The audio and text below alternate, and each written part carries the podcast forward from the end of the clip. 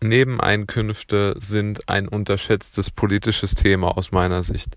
Wie der Fall Philipp Amthor gezeigt hat, machen Politiker ja auch immer wieder Dinge, die sie besser nicht tun sollten in wirtschaftlicher Hinsicht. Äh, zuallererst einmal denke ich, ist es ganz klar zu verorten, dass äh, die deutsche Politik eigentlich nicht so besonders viele Verzwickungen in den wirtschaftlichen Bereich hat, wie zum Beispiel in, der, in den USA die NRA, äh, die Waffenlobby, die ja wirklich den halben Kongress äh, unter sich aufgeteilt hat. Also fairerweise muss man das sagen.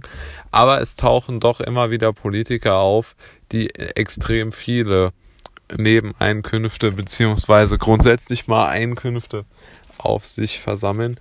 Und das, denke ich, ist nicht besonders gut, wenn man sich anschaut, dass ähm, sich Deutschland ja doch in der Politik auch in einem Glaubwürdigkeitsproblem irgendwo befindet.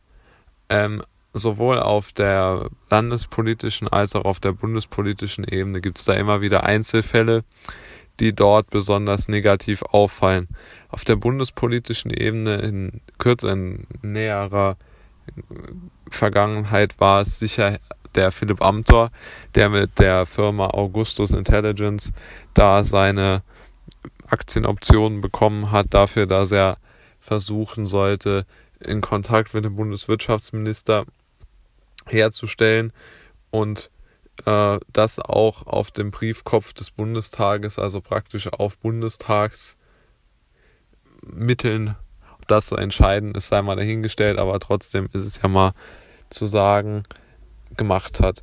Ähm, ihm hat das natürlich politisch extrem geschadet. Also Philipp Amthor gilt jetzt nicht mehr so als der konservative Saubermann, sondern auch als jemand, der versucht hat, seinen politischen Einfluss zu nutzen, um seine Aktienoptionen wertvoller zu machen. Und das würde ihm, glaube ich, schon auch ziemlich lange nachhängen, auch wenn ich jetzt nicht finde, dass es ihm seine politische Karriere gekostet hat. So weit würde ich nicht gehen, aber es ist durchaus so, dass der Philipp Amthor da schon ziemlich, äh, ziemliche Dummheit sich geleistet hat. Ähm, gehen wir einen Schritt weiter. Schauen wir auf die saarländische Ebene, wo ich mich jetzt am besten auskenne. Der Herr Meiser, der natürlich mit dem Landessportverband und seinen Aufgaben dort neben dem Landtag extreme hm, Probleme sich selbst geschaffen hat und da auch wirklich in die eigene Tasche ganz klar gewirtschaftet hat auf Staatsmittel und das natürlich nicht zu tolerieren und äh, wird dann sicherlich auch Konsequenzen nach sich ziehen und hat es ja auch. Aber das ging ja da wirklich bis Gerichtsverfahren, weil er einfach wegen Untreue verurteilt worden ist. Ich wollte nur mal zum Ausdruck bringen, dass ähm, diese ganzen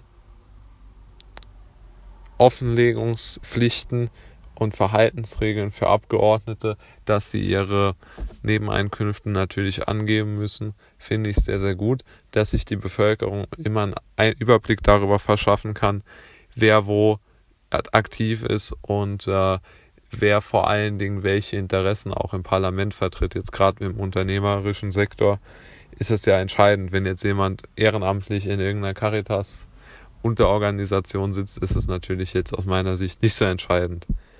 Aber ich denke, dass, äh, dass die politische Öffentlichkeit da schon mehr Wert drauf legen sollte, weil es natürlich schon die Meinung beeinflussen kann, wenn ich davon was habe, wenn jemand äh, halt einfach äh, gerade jetzt wieder Herr Amthor Aktienoptionen hat, dann äh, bin ich natürlich direkt darin, daran beteiligt, dass das Unternehmen mehr wert wird. Und dann ist schon die Frage, ob es okay ist, wenn äh, jemand dann versucht, das Unternehmen dem Bundesminister ähm, zu unterbreiten, wenn er jetzt gerade selbst im Bundestag sitzt und diesen Kontakt nutzen kann. Das halte ich dann doch für schwierig.